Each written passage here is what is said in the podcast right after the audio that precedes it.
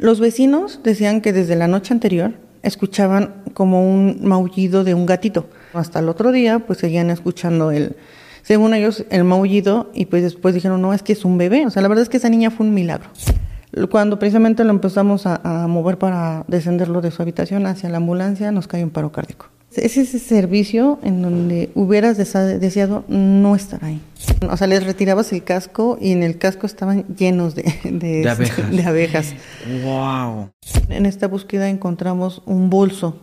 Y cuando empezamos a, a retirar el bolso, este, para ver pues si encontramos alguna credencial o algo, encontramos la mano agarrando el bolso.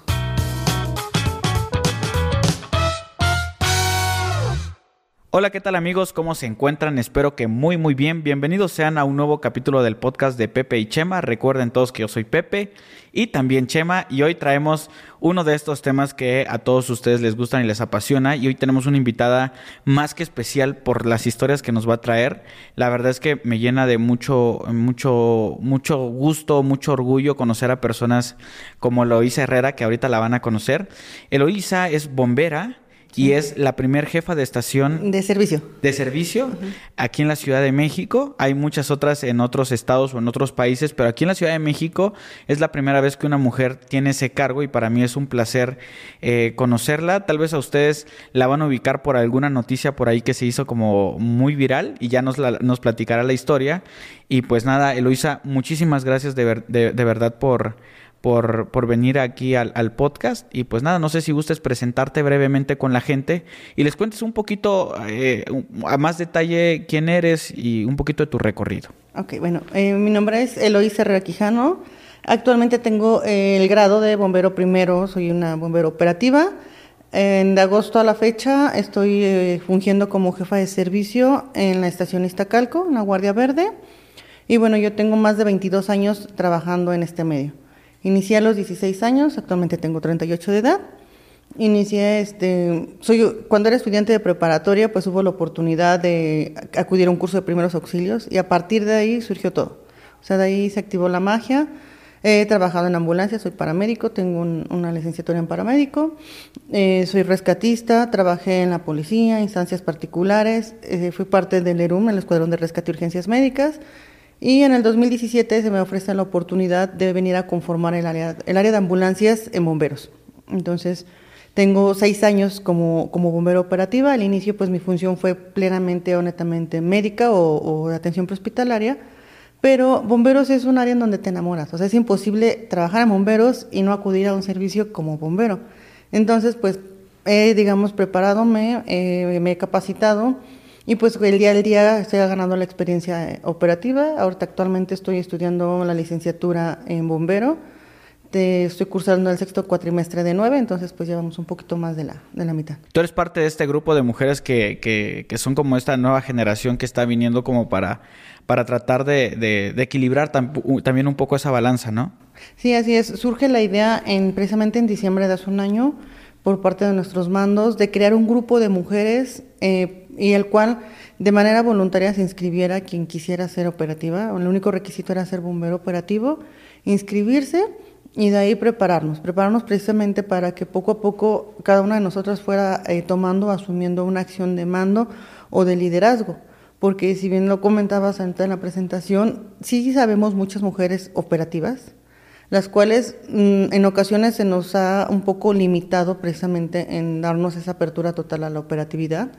Y pues en cuestiones de mando, liderazgo o administración de una emergencia no lo había. O sea, ese era un mundo exclusivamente de, de hombres. Eh, para entrar ya como en, en, contexto, muchas veces creemos que un bombero está estrictamente relacionado con el tema del fuego. Eh, pero eh, ahora como investigando un poquito más, sé que no es así, también atienden muchas otras cosas, están capacitados para diferentes cuestiones. Entonces me gustaría saber que nos, nos brindaras un panorama o un contexto de qué es lo que hace un bombero, qué tipo de emergencias, urgencias son las que atiende, uh -huh. este, y este rango de cosas para las que están como capacitadas. Aunque bueno, el bombero atiende desde lo que, como lo mencionabas, ¿no? Una fuga de gas, la cual pues se podría complicar en una explosión o en un incendio. Entonces obviamente está preparado para llegar y atender una fuga de gas de un cilindro de 20, 30 este, kilogramos casero, un tanque estacionario Si bien eh, no, no se hacen reparaciones, pero sí en el momento se contiene la fuga y se disminuyen o se eliminan los, los riesgos. Eh, estamos también capacitados para atender todo lo que es precisamente el proceso de inundaciones, eh, derrumbes, colapsos estructurales, por, ya sea por explosiones, por alguna falla estructural, por un sismo. Algunos tenemos la preparación en el área prehospitalaria, entonces también habemos varios paramédicos dentro de, bomberos. Y si bien no todos tenemos la preparación como paramédicos, también una parte de nuestra formación básica es saber mínimo primeros auxilios. Sí, sí. Entonces sí podemos atender una, una emergencia de, de, primera instancia como primer respondiente. Atendemos lo que es manejo de la fauna, puede ser fauna agreste o fauna doméstica. ¿Qué sería fauna? ¿Animales este, sí. silvestres, digámoslo así? ¿O, eh, o las dos, ambas. Por decir, muchas veces nos hablan para rescate de eh, animales de compañía, este, gatitos, perritos, este, roedores que luego Ajá. tienen la, las personas como mascotas y se llegan a... Es que se metió ahí, ahí está atrapado y no lo podemos sacar. Entonces también nos toca eso, el típico gatito que se sube al, al árbol o el perrito que se mete a donde igual, a un desagüe, a un yeah. drenaje también. Y también manejamos fauna agreste, por decir en este caso, como dice silvestre. En ocasiones se encuentran este, animales fuera de su hábitat. Nos ha tocado este, capturar desde godornices, este, víboras, murciélagos, este, algunos tipos de araña. Pues obviamente, pues lo que más se sospecha es de que son Venenosos. este venenosos y aparte la gente llama precisamente porque están fuera de su hábitat. Probablemente okay. alguien las tiene de mascota y no tuvo la precaución de que no, no escaparan y pues okay. están en vía pública en una escuela, se meten a una casa. También pues manejamos lo que es el, el retiro de, de no, no es tanto como el retiro, sino el control de, de abejas, ¿no? Okay. Y hay un programa de hecho que ahorita estamos manejando, este, o se está implementando de hacer conciencia de que muchas veces esos panales de abejas son viajeros. Entonces pues dejarlos, digamos que pernocten en donde están, y pues que al otro día partan sin que se tengan que, que okay. retirar. Y bueno, yo creo que en general sería como, como lo que engloba. Un poco del rango de, de, de sí. cosas. Sí, sabemos que hacen muchísimas cosas y no, no acabaríamos de mencionar sí. todo, pero es nada más para que nos vayamos dando una idea para, para ir más o menos viendo qué tipo de historias son las que, las que podemos obtener aquí, las que nos vas a, a contar para ilustrarnos un poquito más. Eh, ahora entrando a esta parte un poquito de las historias, eh, ¿Cuáles son esas historias o cuáles son esos momentos que en particular a un bombero le marcan? ¿Cuáles son esos momentos, eh, sin entrar tal vez a tanto detalle y ahorita ya entramos como a las historias, pero cuáles serían esos, esos momentos especiales? Bueno, yo creo que el, principal, y es por lo que nos dedicamos a, a, lo que somos, yo te puedo asegurar que la mayoría de mis compañeros, si no es que todos, tenemos vocación. Porque yo siempre le he dicho, para ser bombero se requiere, aparte de una alta especialización, una alta preparación, también vocación. No todos los servicios son agradables, no todo es bonito. Si bien muchas veces a los bomberos se le ven como héroes, estar 12 horas en una inundación con aguas negras pues no tiene nada de, bonito. Digo, sí te lleva la satisfacción, pero yo creo que lo que te marca es precisamente esos servicios en donde recibes la gratitud de las personas, ¿no? El, recibir un gracias para nosotros nos anima y nos indica que estamos haciendo bien las cosas, que vamos por buen camino el ver que la gente se va contenta, satisfecha, que pudiste ayudar a las personas, son lo que los marcas. Y pues obviamente, yéndonos al otro extremo, también es el lado oscuro, ¿no? Aquellos servicios muy trágicos o muy negros en donde te vas precisamente con ese mal sabor de boca, ¿no? Okay. No, no como les digo, no todo es miel sobre hojuelas, hay servicios que te dejan un sabor muy dulce, pero también hay aquellos servicios que dices, híjole, las cosas no salieron como yo hubiera querido, pero no fue mi culpa, simple y sencillamente las circunstancias así lo este, estipularon o así lo plantearon. Ok, y ya para entrar, eh, ¿cuál sería ese momento, esa historia, esa anécdota que a ti en lo personal como bombera te ha marcado? El momento que jamás vas a poder olvidar. Bueno, yo tengo dos. Y precisamente son esos dos extremos de los que te hablo. La, la más bonita o la que más satisfacción me ha dejado y la más triste, ¿no? La que peor sabor de, de boca me ha dejado porque precisamente implica, me, precisamente implica este, la pérdida de un familiar muy cercano. Okay. Entonces, la mejor o la que me ha dejado un mejor sabor de boca es precisamente esa historia donde tuve la oportunidad de salvarle la vida a una niña. Si bien okay. como paramédico, en el día a día, sobre todo cuando trabajé en, en, el área del Escuadrón de Rescate y Urgencias Médicas, te dedicas a eso, ¿no? A salvar okay. vidas, a tratar de estabilizar pacientes para entregarlos con bien en un hospital. Ese servicio en particular fue un servicio en donde incluyó mucho la cuestión emocional. Okay. Eh, yo soy mamá, tengo cuatro hijos, entonces en ese entonces estaba amamantando al más pequeño, que ahora tiene cinco años, y este nos hablan para un rescate de, de menores. Tú lo que te imaginas es el típico niño latoso, travieso, que se atoró en una ventana, en una puerta, en un barandal, en una barda, porque es muy este, común que llegas y metieron la manita, la cabecita, una piernita y ya no se pueden este, desatorar. Sin embargo, cuando, cuando llegamos vemos el panorama y era una bebé recién nacida que se alcanzaba a ver en medio de dos contrabardas de dos propiedades. Ok, ah, dos bardas y en medio una bebé. Una bebé. Ok. Entonces era un espacio muy reducido, inclusive colaboramos, ese, ese rescate se hizo en colaboración con el ERUM, y pues ambos nos sacamos a nuestros bomberos más delgados para ver si podíamos descenderlos, pero no, era un, espacio yo creo que unos 40 centímetros por mucho de, de, de ancho, y pues estaba a una profundidad como unos 3 metros. Sin embargo, sí se alcanzaba a, ver este el cuerpecito de una bebé. ¿La bebé estaba de cabeza? Estaba... No, acostada. Acostada. Acostada. Entonces, este, pues lo que se determinó es que se tenía a fuerza sí o sí romper una, una barda, una pared para llegar a ella. Pregunta, ¿esta denuncia quién la hace? ¿La hace la mamá eh, o, o quién, quién avisa que hay un bebé ahí? Los vecinos decían que desde la noche anterior escuchaban como un maullido de un gatito y lo que pensaban es que era un gatito que pues a lo mejor por ahí la mamá había este parido y andaba por ahí suelto. Buscaron y buscaron, pues no encontraron nada. Sino hasta el otro día, pues seguían escuchando el, según ellos, el maullido, y pues después dijeron, no, es que es un bebé, no, no, no es un maullidito y que se escucha más quedito. Subieron a las azoteas y pues encontraron, ellos fueron los que visualizaron ahí este, a, a esta nena y pues marcan al 911 para solicitar eh, la ayuda. Se determina que es por a través de una barda. No hay manera de ingresar por, por arriba. Un vecino dice, no, pues no hay problema. O sea, es una bebé, es una vida este, por mi pared. O sea, no hay problema. Corten lo que tengan que cortar. Se calcula más o menos el sitio y se empieza a, devastar. Obviamente con mucha precaución porque sabemos que del otro lado había una bebé. No teníamos idea ni en qué condiciones que estaba cuánto tiempo llevaba ahí. Determinábamos que pues más de 12 horas sí, porque durante la noche los vecinos comentaban que habían estado escuchando el ruido o el, llanto, ¿no? Y ya se lo, cuando se logra tener acceso a, ella, pues se ve que hay una varilla que sale entre su bracito y su cuerpo. Como si se hubiese atravesado. Ajá, a la altura de la axila. Entonces, pues empieza la angustia, ¿no? Empieza más la angustia de las dos instituciones por ir devastando poquito a poquito, porque no era así como que damos un con la máquina, con el rotomartillo, con la mototrozadora y de volada. No, no, no. O sea, era, fue un trabajo muy, muy, muy meticuloso, precisamente para evitar lastimar o, poner en mayor riesgo a la, a la, pequeña. Ya cuando se logra hacer el espacio suficiente, se ve que no tiene ninguna lesión. Okay. Lo que sí es que ya casi no lloraba, estaba con hipotermia y pues su coloración ya no era la adecuada.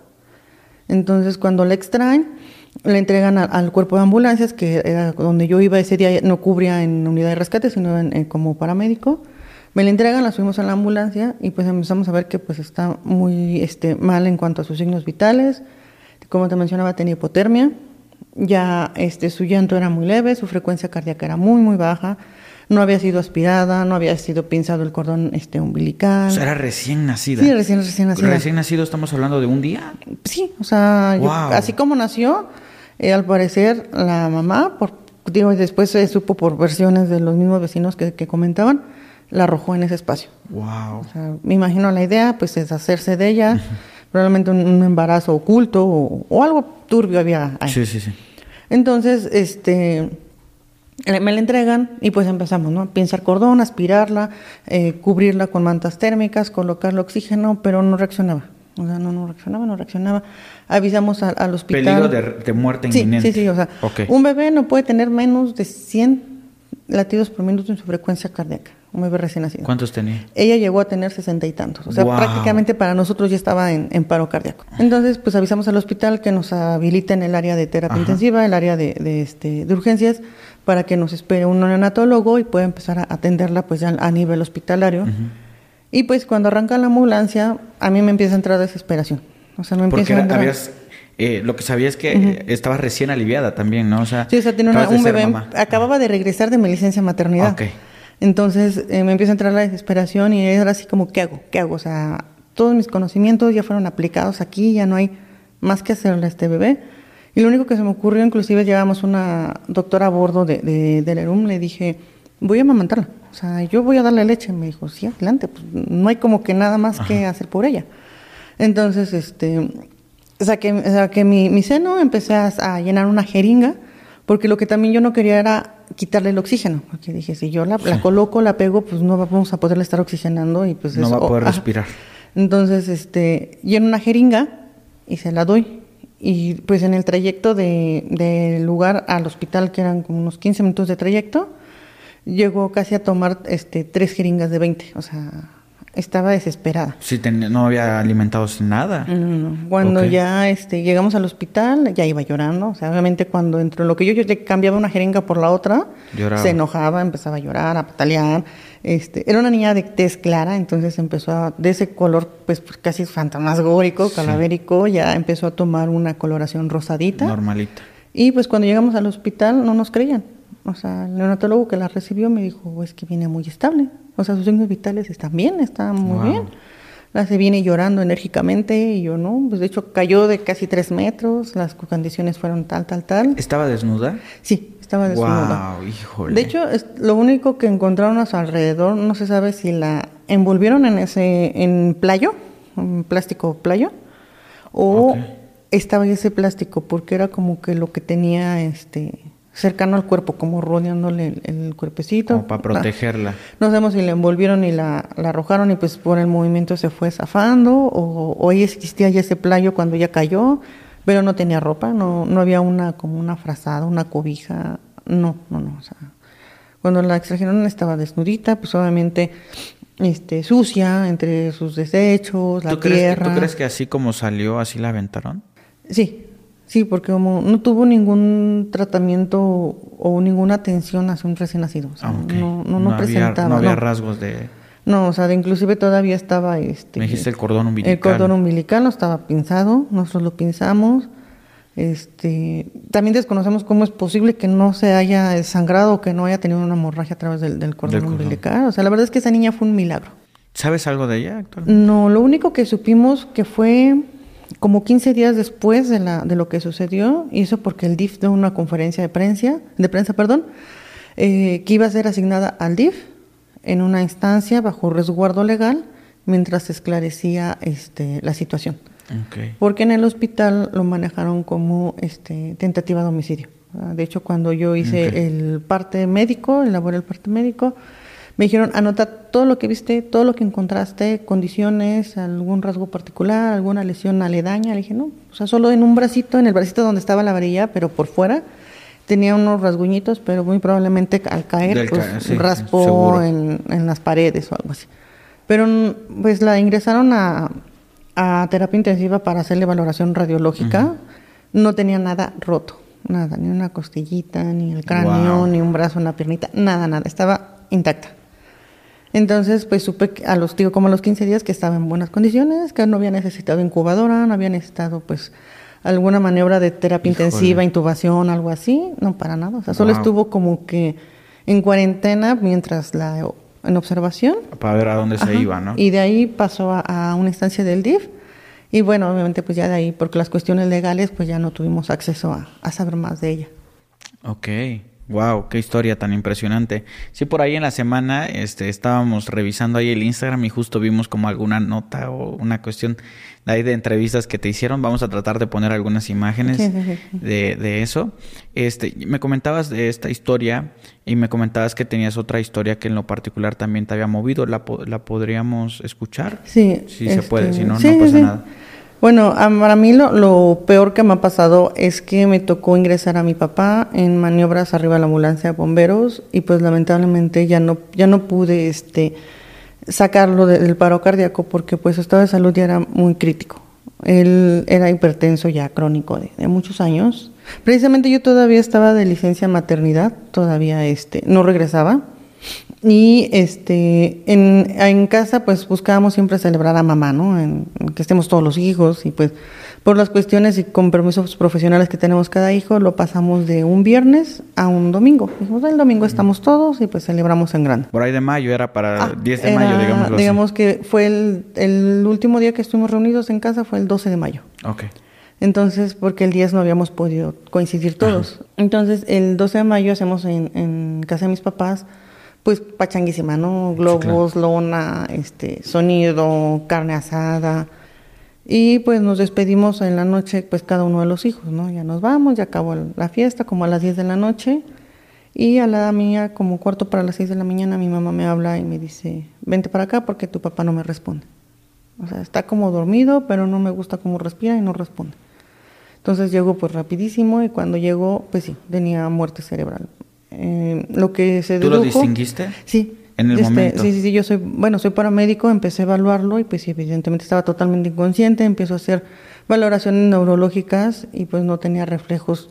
¿Cuáles eran esas características, perdón, para los que no sabemos cuáles son esas valoraciones pues, que hiciste para que se hacen, se le abra, se le toca, se le hacen estímulos dolorosos, no reacciona, se le hace un estímulo en el ojo, en la a nivel de pestañas no reacciona, a nivel de córnea no reacciona, entonces eso indica que ya el, estado neurológico está muy deteriorado. de hecho, se puede presumir de una muerte cerebral porque precisamente ya no había ningún tipo de reacción. Aparte, el tipo de respiración ya era muy deteriorado, o sea, ya no había un patrón, ya no había una frecuencia, o sea, ya era muy inestable. Como un ritmo normal de... No, no, no, o sea, de repente hacía apneas, dejaba de respirar y luego empezaba a respirar rapidísimo y luego otra vez. Entonces no, no había un patrón adecuado. La frecuencia pues no se puede ni medir bien por lo mismo de que no era constante. Aún así solicité que se me enviara la, ambulancia institucional y pues llegaron mis compañeros rapidísimo. O sea, yo pensé que iban a demorar, ¿no? Llegaron súper rápido, quizás por, por la hora, que era una hora pues todavía de madrugada.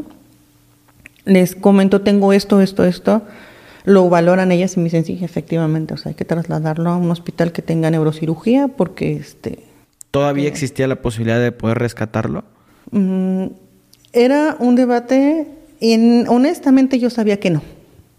O sea, yo sabía que no. Y yo creo que fue lo más fuerte de que todo el mundo me decía, haz algo por tu papá, ayúdalo, sálvalo.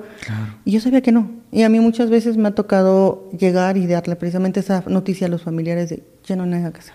O sea, explicarles precisamente el vamos a moverlo a un hospital, pero ya las esperanzas son este bajas. Entonces, en este caso, pues mis compañeros llegaron y no me dijeron eso.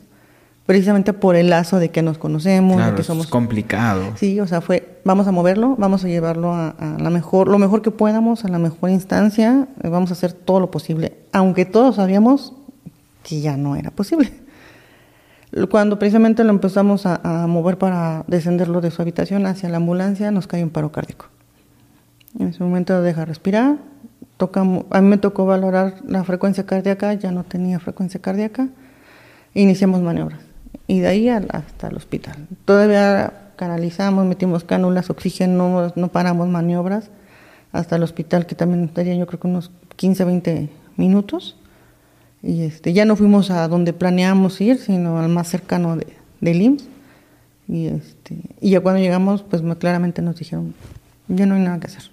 O sea, vienen maniobras, vamos a continuar maniobras 10 minutos más, pero ya no, ya no hay nada que hacer. Entonces, pues obviamente viene la impotencia, el, el sentimiento falso de culpa, ¿no? Es decir, es que he sacado a muchos pacientes de paro cardíaco y a mi papá no pude sacarlo, ¿no? Entonces, sí, esta parte, pues, esta lucha interna, de que tú sabes que hiciste todo lo profesionalmente debido, sin embargo, pues las circunstancias no, no daban para más, ¿no? O sea, no, había. Ya era, ya era imposible prácticamente. ya cuando pues me entregan, me dan la noticia de que pues ya se suspenden maniobras este, definitivamente. De hecho, antes de que la suspendieran, salió otra doctora a hablar conmigo y me dijo, ya hay muerte cerebral. O sea, aunque regresara al paro cardíaco, hay muerte cerebral. Sí, ya ya solo es un cuerpo en estado vegetal, ¿no? Y te dicen, ¿paramos o seguimos?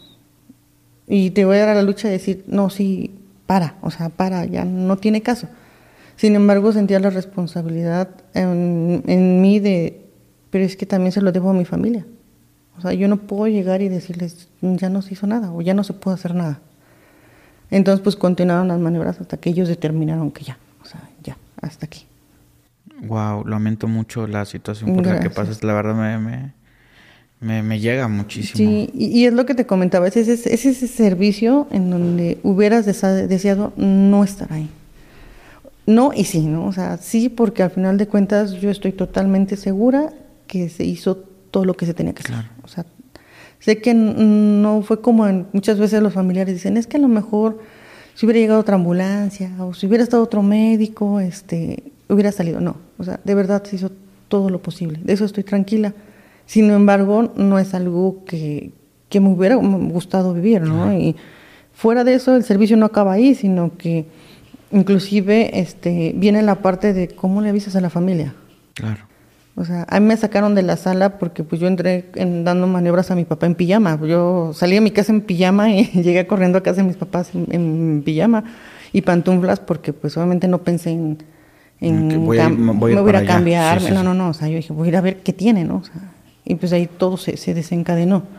Entonces digo, yo creo que a lo mejor experiencias poco más agresivas, poco menos agresivas, más agradables, menos agradables, pero la mayoría nos ha tocado vivir precisamente esos dos lados, ¿no? Desde el buen sabor de boca de que lograste salvar una vida hasta aquellos servicios en donde se te fueron de las manos, pero no por tu capacidad profesional, sino porque las circunstancias del momento no permitieron hacer más. Me llama mucho la atención cómo definiste esta parte de... Eh, estos servicios son de aquellos servicios donde desearía no haber participado, no haber estado.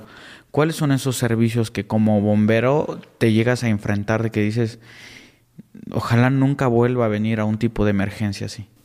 Pues yo creo que los, más tristes son los más fuertes para nosotros son precisamente aquellos en donde está en riesgo la, vida de las personas, ¿no? Y, no está en tus manos rescatarlo.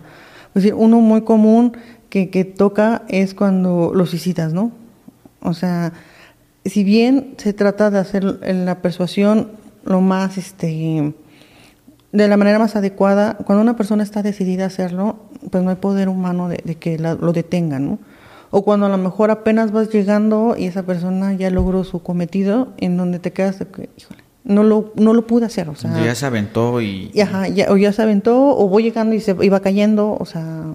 Y, y nos ha pasado a todos, ¿no? O sea, y, y, es algo que pues te deja precisamente ese mal sabor de boca. Otro tipo de, servicio que también yo creo que es muy, muy feo, muy trágico, es cuando precisamente hay personas que atacan a, a, otras. ¿no? Eh, pues ya me ha tocado ver eh, violencia intrafamiliares en donde a los hijos, a la esposa les prenden fuego, pues atentan contra la vida de toda la familia en un departamento, en una casa y los, los vecinos llaman cuando empieza a salir el olor Ah, fétido, ingresamos y pues no, no es ni fuga de gas, ni el drenaje, ni nada, sino llegas y encuentras este cuerpos. Entonces, digo, son esos tipos de servicios donde dices, no me gusta llegar, ¿no? Claro. Oye, eh, voy a comenzar ya aprovechando que mencionas estos dos tipos de, servicio. Como lo mencionamos al principio, si nos metemos a un rango amplio de cosas que tienen que atender, no acabaríamos.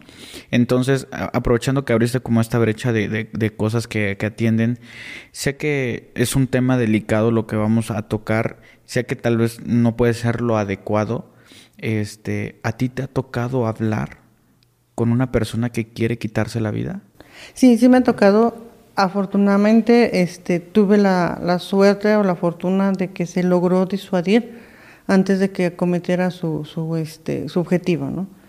Me, tocó este, precisamente en, un servicio en que llegamos y me tocó pararme arriba de la unidad de rescate y empezar a, a distraerlo, a hablarlo, a decirle qué quieres, qué buscas, qué pides para, para evitarlo y mientras cuatro de mis compañeros, porque él estaba, él estaba en un puente, pero de estos puentes que tienen este cerrado por la parte de arriba. Ah, ok, como puente peatonal. Ajá, puente peatonal, pero que, que, está este cerrado. Ah, ok. Entonces, Para subir tendrías que subir por fuera del puente. De hecho fue lo que lo que, hizo. ah, Y estaba pues justo a la mitad y este queriendo arrojar. ¿Podríamos revivir un poco de la plática que existió?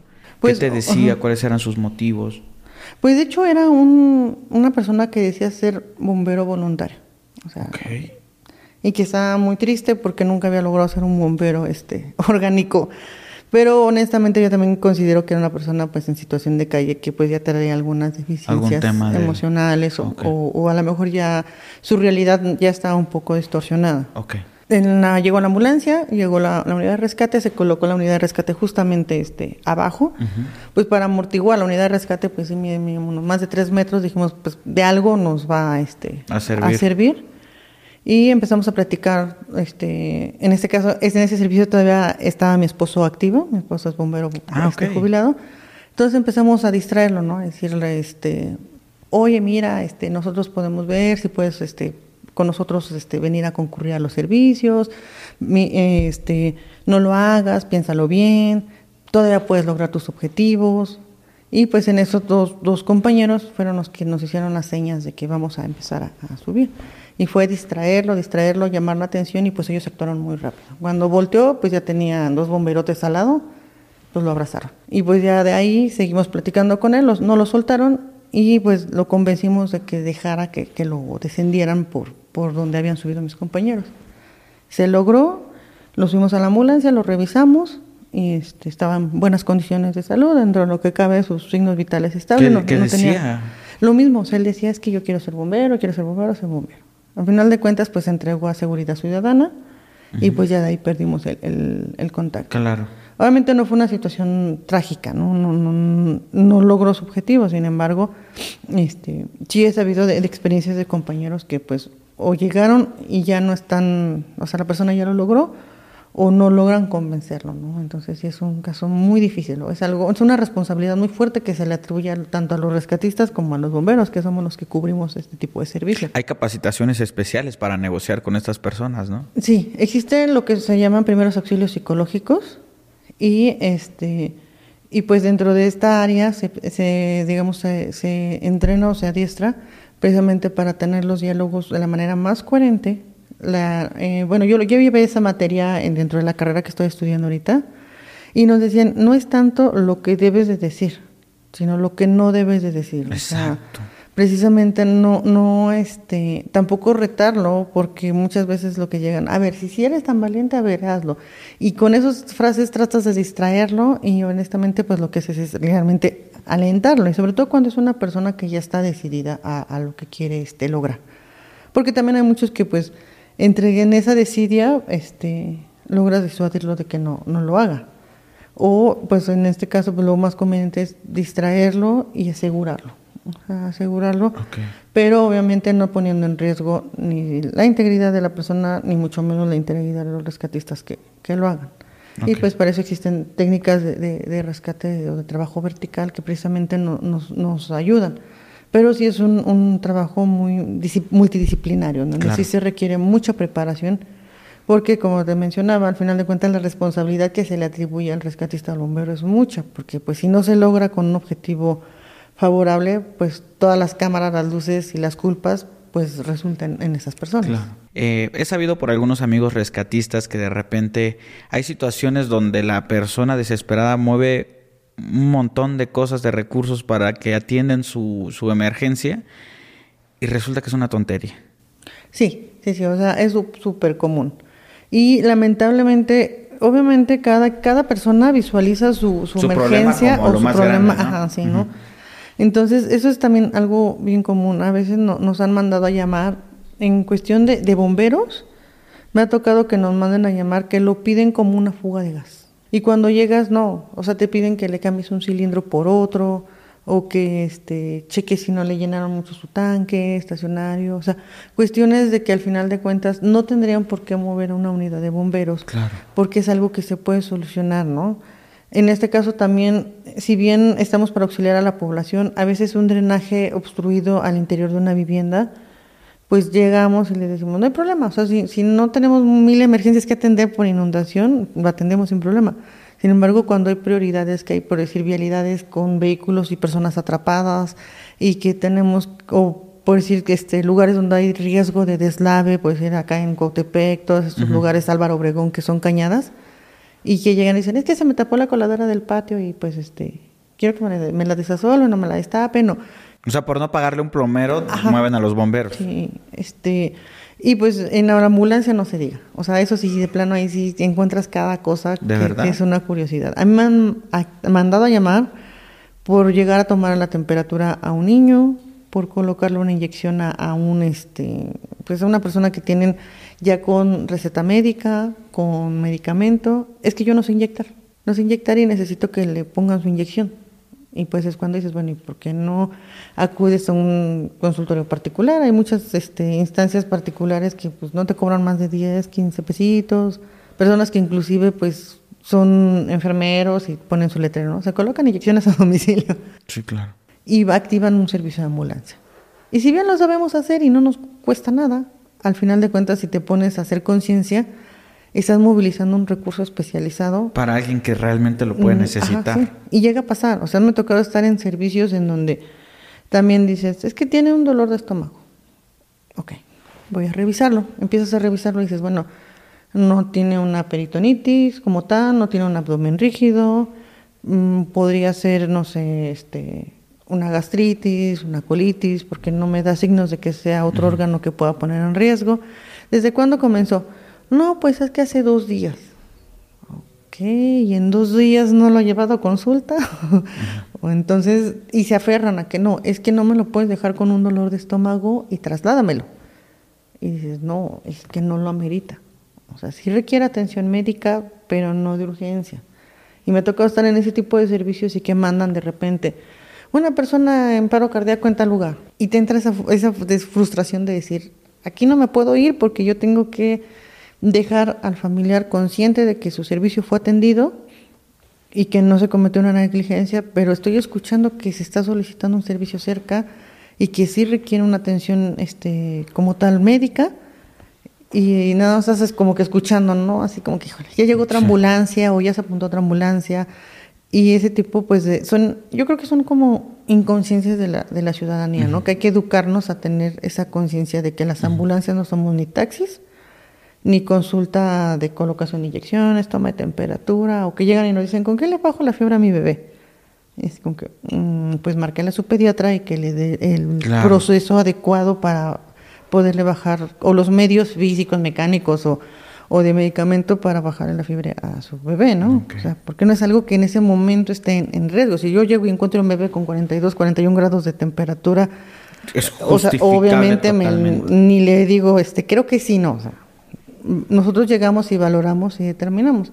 Sin embargo, la población luego sí es como que un poco agresiva en ese aspecto de que lléveselo, o sea, lléveselo porque se lo tiene que llevar, es su obligación y para eso le pagamos, ¿no?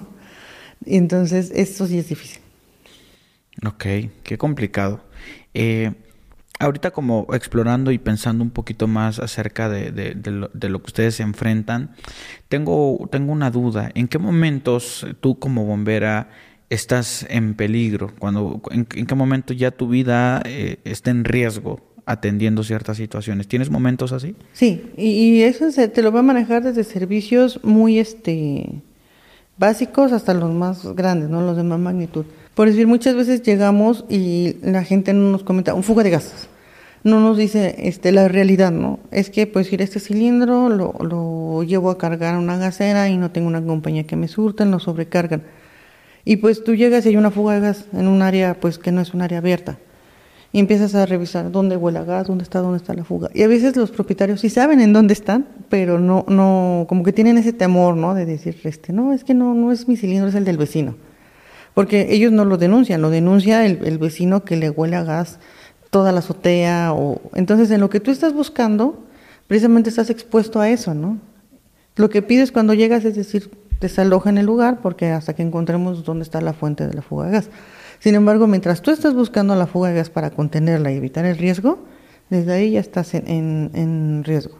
Aquí fue que estaban buscando precisamente el ducto donde estaba fracturado y pues de dónde venía la, la fuga. Y aunque estaban trabajando en, en conjunto con Naturgy, que es la, la, compañía pues que maneja la mayoría de las redes aquí en la Ciudad de México, estuvo muy expuesto el, compañero. Eh, estamos hablando de una historia de un compañero este que estuvo eh, atendiendo una fuga de gas natural. Sí. Ok. Entonces, ellos lo que estaban haciendo era, pues, junto con la compañía, buscar o tratar de localizar el, ducto, o sea, escarbando para ver en dónde estaba, de dónde estaba saliendo la, la, fuga.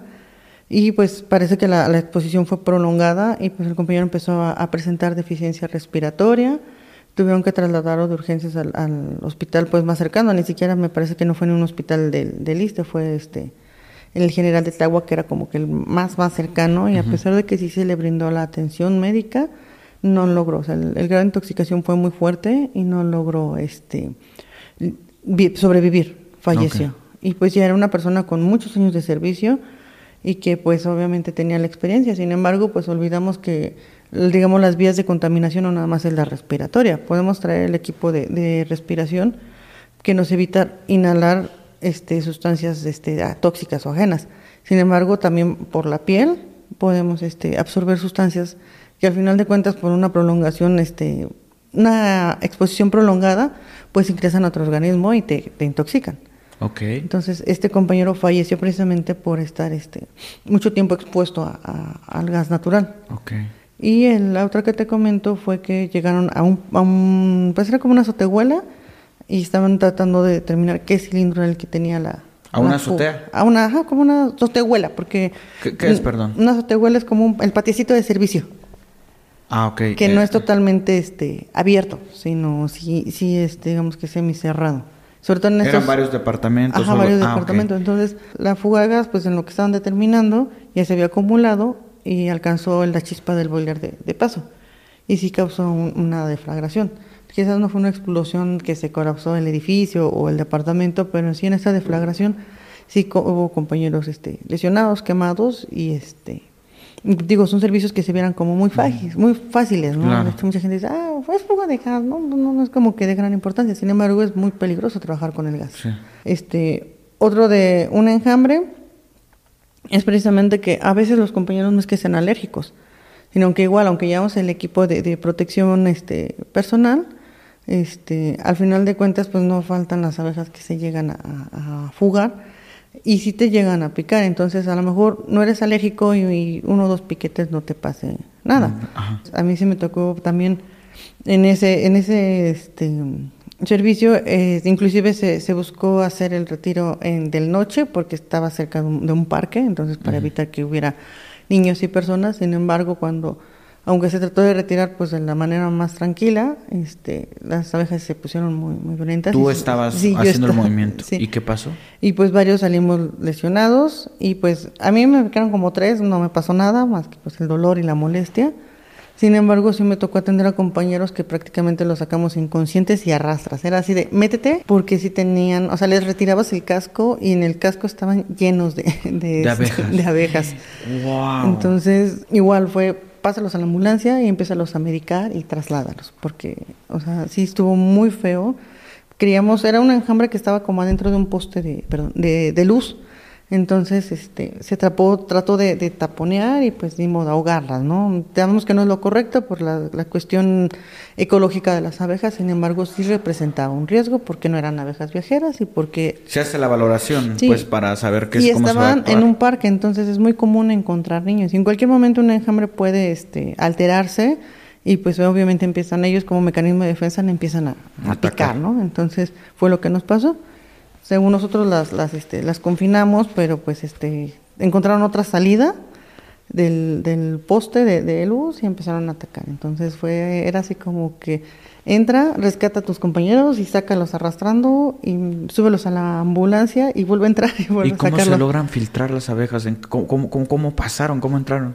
Pues es que al final de cuentas, digo, algunos sí traían este en su equipo pues de apicultor para precisamente Ajá. poder este Ingresar. Sin embargo, cuando vieron que se empezaron a descontrolar, pues fue vamos a empezar a, a sacar los que ya estaban adentro y pues esos mismos fueron picoteados y otros fueron picoteados y como te digo, en el casco traían monja, a través de la monja pues de los guantes, de los mismos guantes, También o sea, atraviesan. Sí, sí, sí, los aguijones. Wow. Entonces, ahí sí hubo tres compañeros que trasladamos y dos que con medicamentos se dieron arriba de la ambulancia. Y ellos decían, es que nosotros no somos alérgicos. Y no, no, es que fueron muy picados. O sea, la verdad es que Sí. tenían muchísimos este, piquetes. Pues a mi, a mi esposo, te digo que un tiempo trabajamos juntos en la Ajá. misma guardia. Este, yo le quité como 10 aguijones de su cabeza, Wow. su, entre su frente y su cuero cabelludo. Sí quedó súper Sí, inflamadísimo. quedó muy inflamado, obviamente pues lo mediqué y, y se dio, no necesitó hospitalización, sin embargo, sí también fue de los más este, agredidos, ¿no? Juntos, ap- aprovechando ahora, eh, ¿juntos tienen alguna, alguna historia que vivieron eh, eh, que les haya marcado? Sí, por si nosotros venimos trabajando juntos desde la policía, desde que estuvimos en ERUM, de hecho la propuesta de cambio de adscripción de ERUM hacia bomberos para formar el área médica fue para los dos.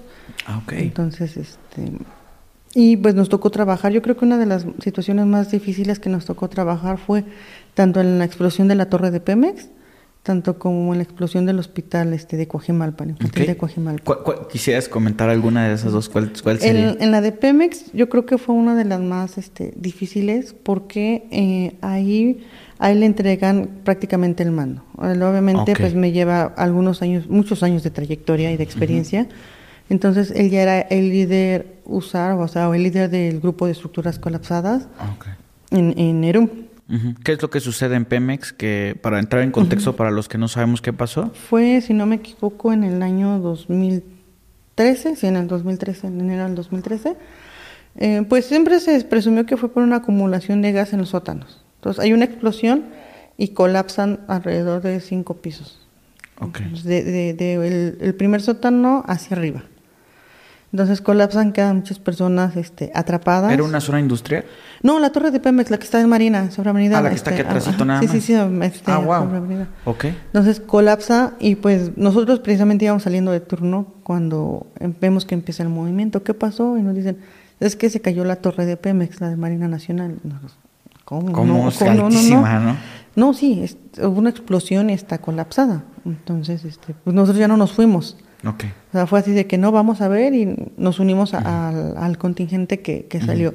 Cuando llegamos, pues todavía había muchísima fibra de vidrio en el ambiente, todavía se, ve, podría ver este, pues, el, humo, llegamos rapidísimo, había personas vivas que, que, fueron extraídas de superficie, las que no quedaron atrapadas bajo, bajo escombros este, fue, fue sacarlas, fue este, retirarlas para que empezaran a recibir la atención prehospitalaria. Y una vez que se sacaron todos los vivos que estaban en superficie, es cuando ya habíamos muchas instancias, ya eso era un caos. O sea, todo el mundo corría, no había ninguna organización, como es muy, muy típico en, las emergencias. Sí, claro.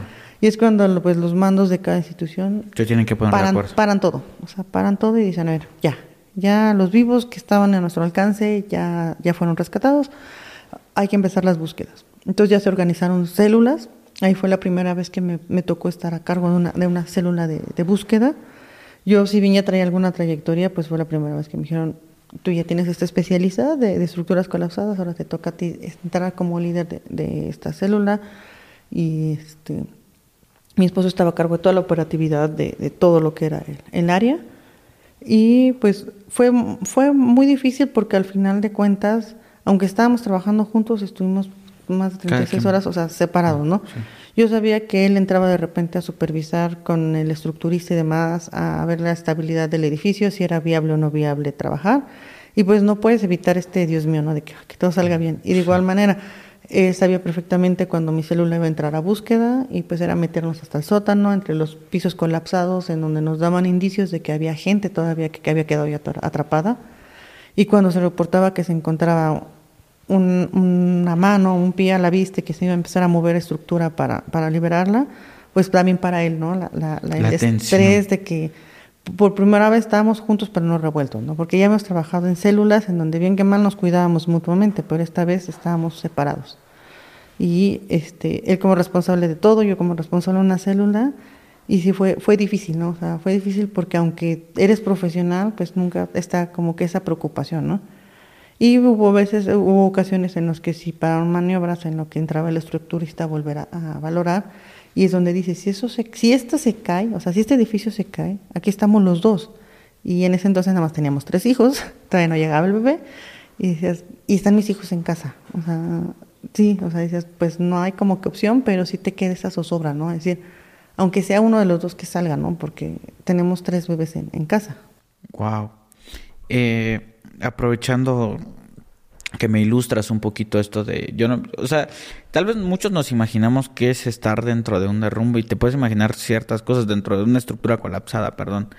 Pero esto de que ves una mano, ves un pie, sí, como que dices, ah, wow, ¿cómo, ¿cómo es eso? ¿Qué es lo que tú ves? ¿Qué es lo que tú ves dentro de una estructura colapsada? ¿Qué es lo que escuchas? Si nos pudieras como meternos ahí, como la imaginación, ¿qué es, ¿qué es lo que hay? Bueno, es que hay muchos tipos de búsqueda. Búsquedas, te decía al, inicio, lo primero que se indica es hacer búsquedas superficiales. Que todo lo que encuentres sobre superficie o, visible se extraiga. O sea, todas las personas que se puedan. Eh, precisamente la misión de un rescatista es, lograr eh, recuperar o salvar el mayor número de vidas en el menor tiempo posible.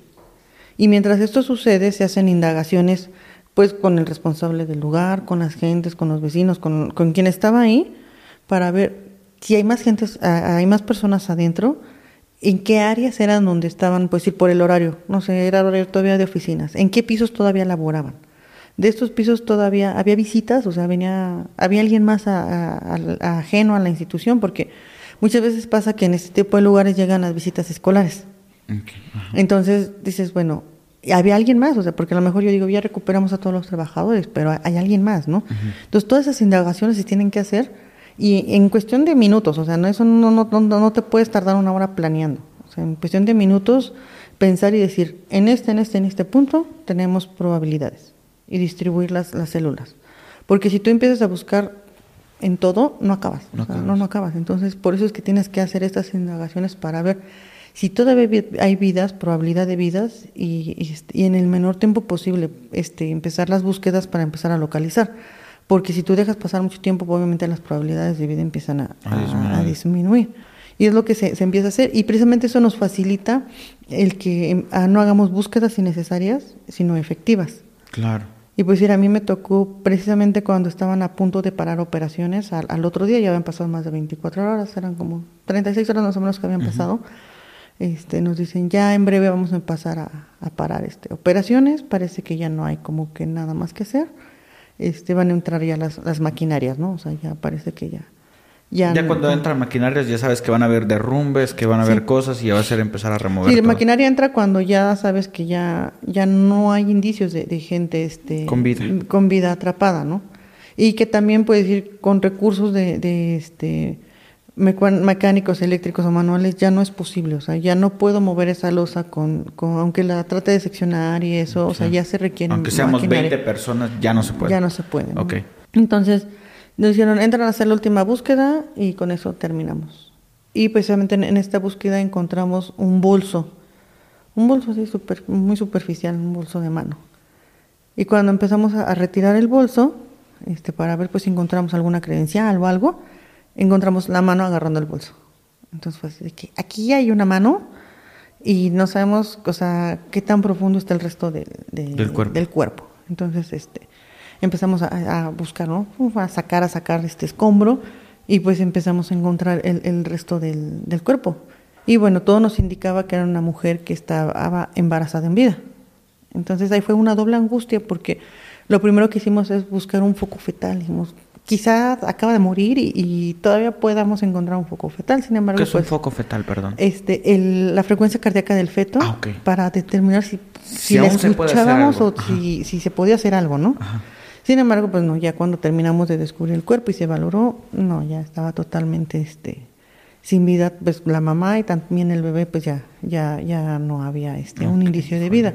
Sin embargo, pues al momento sí te entra esa esperanza, es decir, wow, fue la última búsqueda que entramos a hacer y este y pues es probable que esté con vida, ¿no? Sí. En ese entonces cuando todos así, aunque estemos cansados, hambrientos, este se te va todo, ¿no? Sí, y vuelve sí, toda la o sea, energía. Y los que estábamos ahí que éramos como ocho fue así de rápido, o sea, rápido, rápido la emoción, ¿no? La emoción porque al final de cuentas es un gusto, es una alegría, no, no es por decir, ay, yo lo logré, sino es decir, podemos salvar a alguien, hay que liberarla rápido para ver si todavía la encontramos con vida.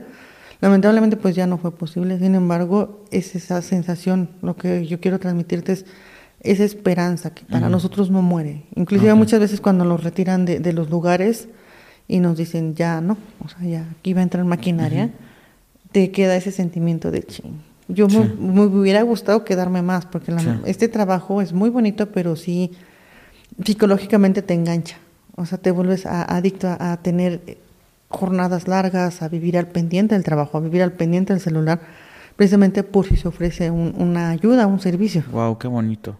Qué bonito que lo dices porque es algo que, ¿no? La, vocación, eh, cómo se vive, ¿no? Es como, digo, voy a poner un ejemplo muy tonto, pero es un poco lo que sucede aquí en esta oficina, ¿no? Que eh, muchos de los que estamos realmente disfrutamos lo que hacemos y aunque no tenga una relevancia para salvar una vida, eh, sí, te, sí sentimos esta emoción de repente de pues A veces son días pesados, días donde no duermo, días donde estoy despierto 36 horas y no solamente yo, sino bastantes partes del equipo y logro entender esa parte, pero qué bonito que, que, en tu situación sea algo tan relevante que pueda salvar vidas. Para mí es, es, es, es muy bonito escucharlo de, de, de una persona.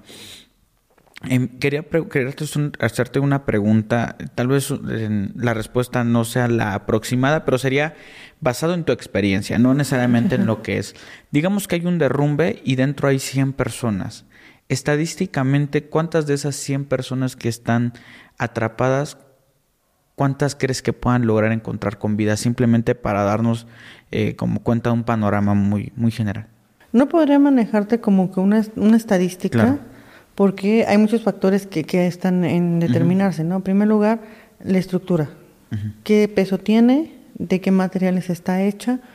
Al interior que había, ¿no? O sea, existen esos que se llaman espacios vitales aislados o que muchas veces se conocieron como triángulos de la vida, en donde precisamente es donde si una, un cacho de loso, un cacho de pared cae sobre un mueble, genera precisamente este huequito en donde una persona puede este, quedar este, atrapada y que no sufrió una lesión este, mayor, que no quedó totalmente colapsada.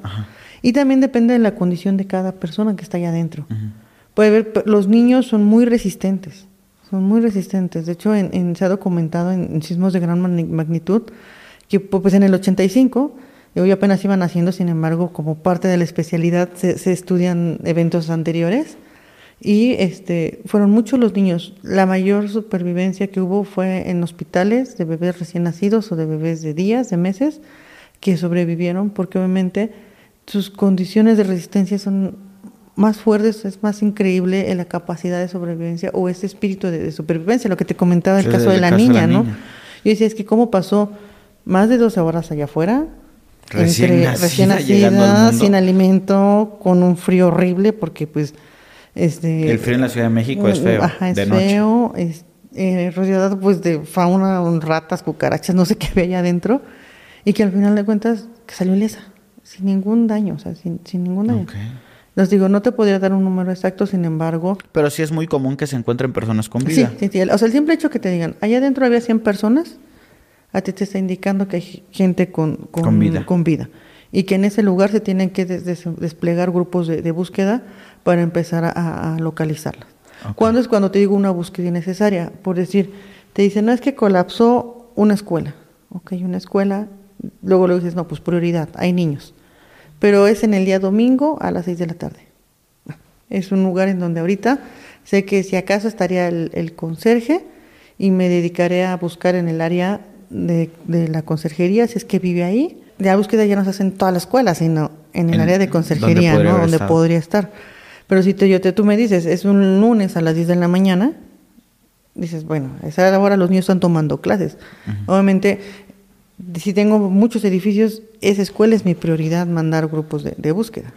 Entonces, lo que te decía, que, es cuando se hacen esas investigaciones de qué uso tenía ese lugar, uh, que, que, la gente de ahí, usualmente qué horario este, usa, para que precisamente se les dé este, la prioridad de búsqueda en donde sí pueda haber posibilidades de vida.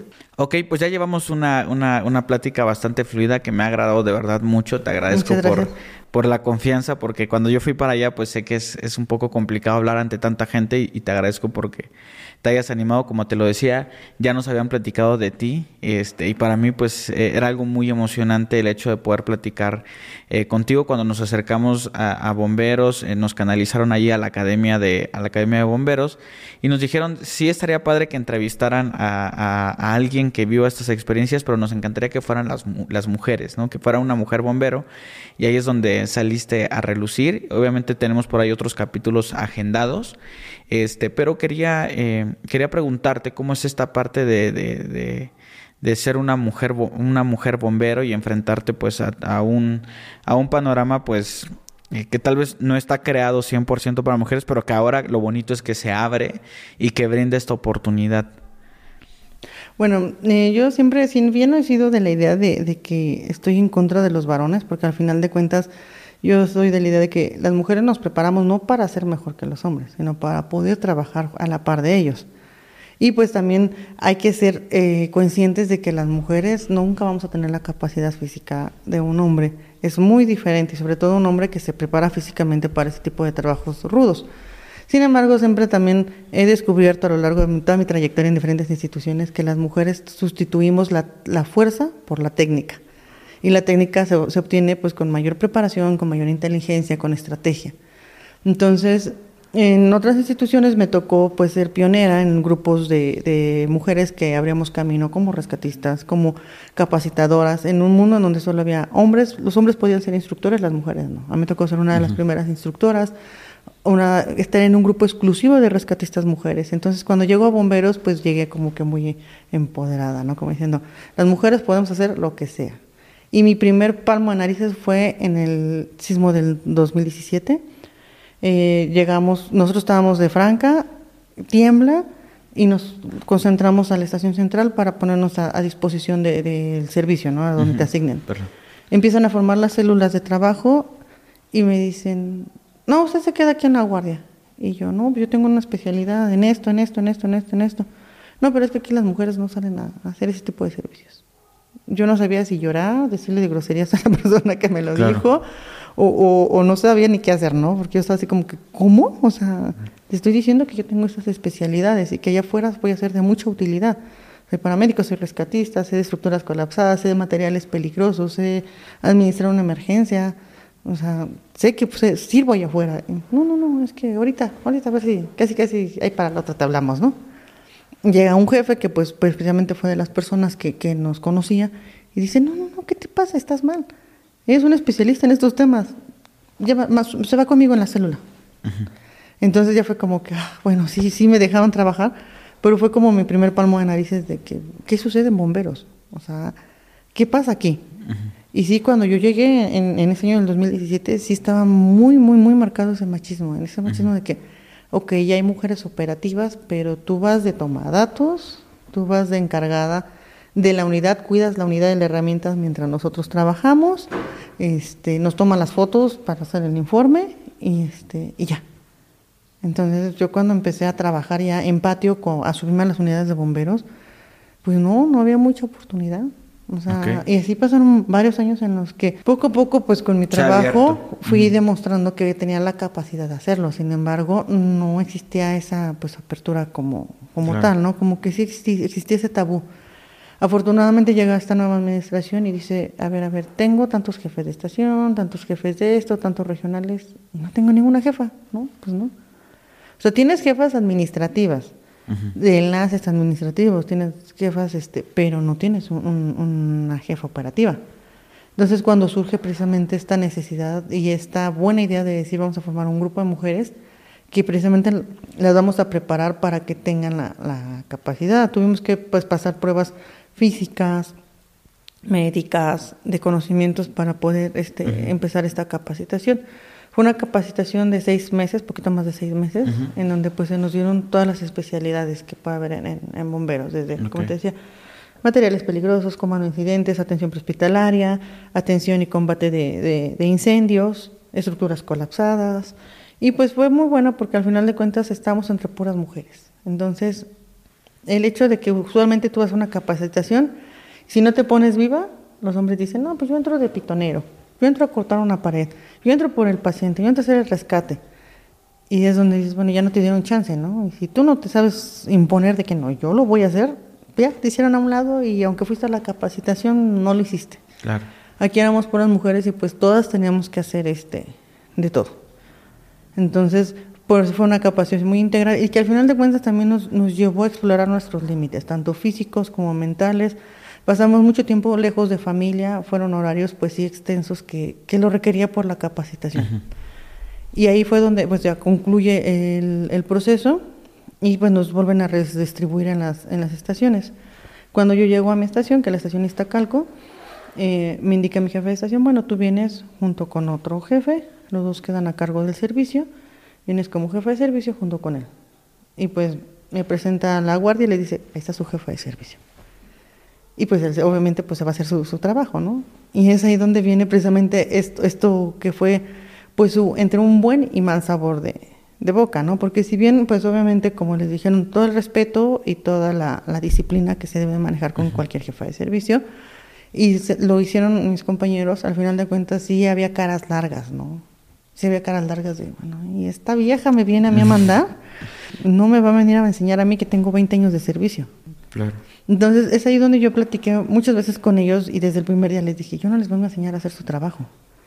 Hay gente de aquí que tiene más años de servicio como bombero. O sea, si bien yo tengo una trayectoria de más de 20 años, como bombero tienen más años de servicio. Yo vengo aquí a, ayudar a administrar el servicio, hacer un enlace entre el alto mando y entre ustedes. Y así como recibo órdenes que tengo que transmitirles a ustedes, también puedo ser la voz de ustedes hacia arriba. Entonces fue difícil porque al inicio pues me decían, va a cargo del servicio. Y era de que dabas una orden y, o decías, bueno, ¿cómo, cómo ven esto? usted viene a cargo del servicio, yo no sé nada. Y era donde decías, hijo de esto, hijo, ¿qué, ¿qué, te hago? no Porque al final de cuentas, si bien no te faltaban al respeto, intentaban meterte el, pie en el servicio, ¿no?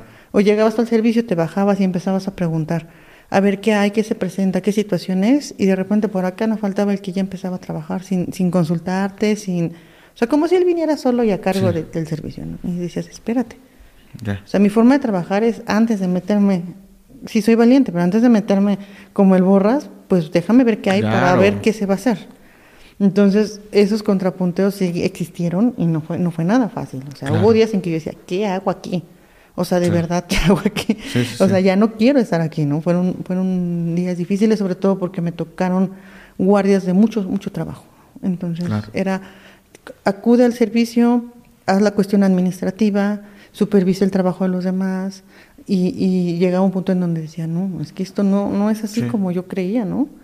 Ya con el paso de los meses, ya te puedo decir que últimamente, ya los últimos meses han sido de buen sabor de boca, inclusive ya me ha tocado quedarme sola a cargo de, toda la, guardia, las cosas han salido bien, ya generé ese lazo de empatía y, y de este de cercanía con el personal, tanto masculino como femenino.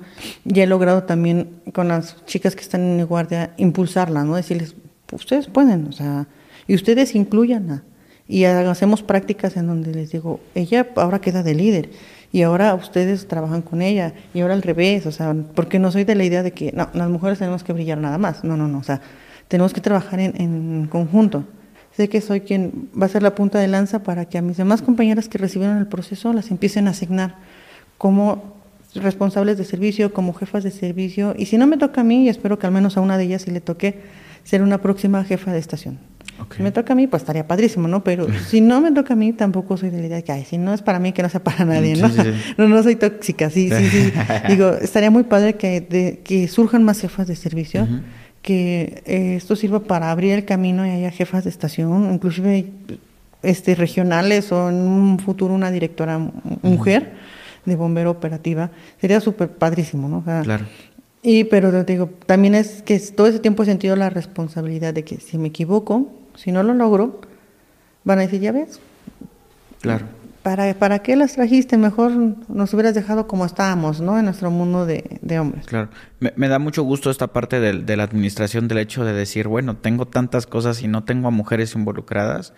Qué, qué padre que exista esa, esa visión de decir, pues vamos a impulsar y, y, y, qué padre que no, tampoco te rendiste y lo luchaste. Y yo me enfrento a ese tipo de situaciones, como te digo, no en ese contexto, pero sí a veces el hecho de ser joven y estar a cargo de un proyecto muy grande donde hay 20, 30 personas que ya llevan más tiempo que yo viviendo eh, y te toca mandar y dirigir cómo se van a hacer las cosas, pues ha sido complejo, pero bueno, o sea, yo, yo considero que para todos aquellos que estén como en esta parte, pues defender su visión y por algo están ahí y, y tienen que darse a respetar, no hay de otra. Sí, si bien no soy una jovencita, pues muy jovencita, tampoco pues soy como que esté a punto de retirarme, ¿no? O sea, en, digamos que entre la antigüedad que generé en la policía y lo que tengo en bomberos, tengo 15 años de servicio oficiales en gobierno. Porque pues todo el demás tiempo que, he trabajado pues ha sido en instancias particulares y demás cuando se genera esa antigüedad. Digamos que estoy a la mitad de la trayectoria para, para el retiro, que son los 30 años. Y pues de edad, pues tampoco estoy como que muy cerca ya de tampoco de esa edad del retiro. Entonces sí tengo gente que con más grado y con más antigüedad que yo, este, ahorita que me ha tocado administrar en el servicio con ellos, ¿no? Entonces Sí, sí, ha sido difícil. Si bien también hubo gente que me, ya me conocía porque había estado conmigo en otra estación trabajando y que me decía, qué bueno que te mandaron a ti, estamos felices, estamos contentos. La mayoría sí estaba con, como reacio, ¿no? Como que te ven y como dices tú, está jovencilla, ¿no? Bueno, que digo, no soy tan jovencilla, pero aún así me ven joven. Va a venir aquí a decirnos cómo hacer el trabajo. Y ese es el primer error. No vas a decirles cómo hacer su trabajo, sino precisamente... Solo es organizar el, sí, sí, sí, organizar. El, mecanismo para que funcione mejor. Sí, o sea, al final de cuentas le digo, si cada quien uno hace lo que le corresponde, a nadie le toca regaño, ni a ustedes, ni a mí. Y obviamente nos la llevamos más padre, más llevadera y pues si el servicio lo permite, pues tendremos nuestros tiempos de esparcimiento. Si el, permito no, el servicio no lo permite, porque hay días que son una locura, pues ni modo, ¿no? O sea, serás a la cara, salir a sacar todo el trabajo que, que, que haya que cubrir. Perfecto. Pues la verdad estoy impresionado. Te, te, voy a decir algo. Eres una heroína. Tus compañeros y todo el mundo que se involucra. De verdad hay, hay mucho que reconocerles y pues desde aquí un aplauso para todos ustedes. Em, para la academia, para la nueva administración que permite que existan estos espacios. La verdad que encantadísimo, muchas gracias por venir a platicar. Espero que en un futuro, este, con nuevas historias y nuevas cosas, pues puedas venir al canal. Yo sé que vas a ser de las personas consentidas porque de verdad me asombraste con todo lo que tenías por contar. Y pues muchísimas gracias este, por eso. Em, no sé si, si gustes dar un último mensaje o gustes despedirte, no sé si hay algo que quede pendiente. Bueno, este, primero que nada, gracias por la invitación, por considerar al cuerpo de bomberos. A mí me gustaría aclarar que esta entrevista no es de Luis Herrera. Es, para mí es siempre el, ser el portavoz, precisamente lo que mencionabas, ¿no? El, trabajo de mis compañeros y pues la labor que todos hacemos, ¿no? Muchas veces es un poco invisible, sin embargo, cuando ya hay ese tipo de espacios, se da cuenta de lo, de lo laborioso y de lo complejo que es. Y pues también, este, hacerle un reconocimiento a mis compañeros que están ahorita en el estado de Guerrero. Eh, por cuestiones de que yo no me encontraba dentro de la ciudad, no, no pude acudir con la, con la comitiva, aunque me hubiera este, encantado también a, apoyar a la población que está en, crisis. Breve contexto, en, Guerrero es un estado aquí de la ciudad, de perdón, aquí de, es un estado aquí de México que sufrió eh, el ataque de un huracán. De un huracán. Que pasó de tormenta tropical a, categoría número 5 en cuestión de nueve horas y destruyó impresionante. Vamos a dejar imágenes. Otis, creo que se llama. Otis, ajá. Entonces, pues esperemos que si se solicitan relevos posteriormente o algo, pues obviamente acudir como parte del equipo de trabajo. Si no tengo la oportunidad, de todas maneras, los que nos quedamos aquí en, en la Ciudad de México, pues con menos personal estaremos atendiendo las emergencias que se presentan el día a día. Ok, pues muchísimas gracias Luisa, de verdad un placer platicar contigo. Muchas gracias. Y pues nada, te agradezco muchísimo. Y pues a ustedes amigos, muchísimas gracias por ver un capítulo más del podcast de Pepe y Chema. Recuerden todos que yo soy Pepe y también Chema. Muchísimas, muchísimas, muchísimas gracias. Les mando un abrazo muy, muy grande. Cuídense. Hasta luego. Listo. Wow, me, sorprendiste, ¿eh? de verdad. Este... Muchas gracias. Pues nos ha tocado de todo un poco.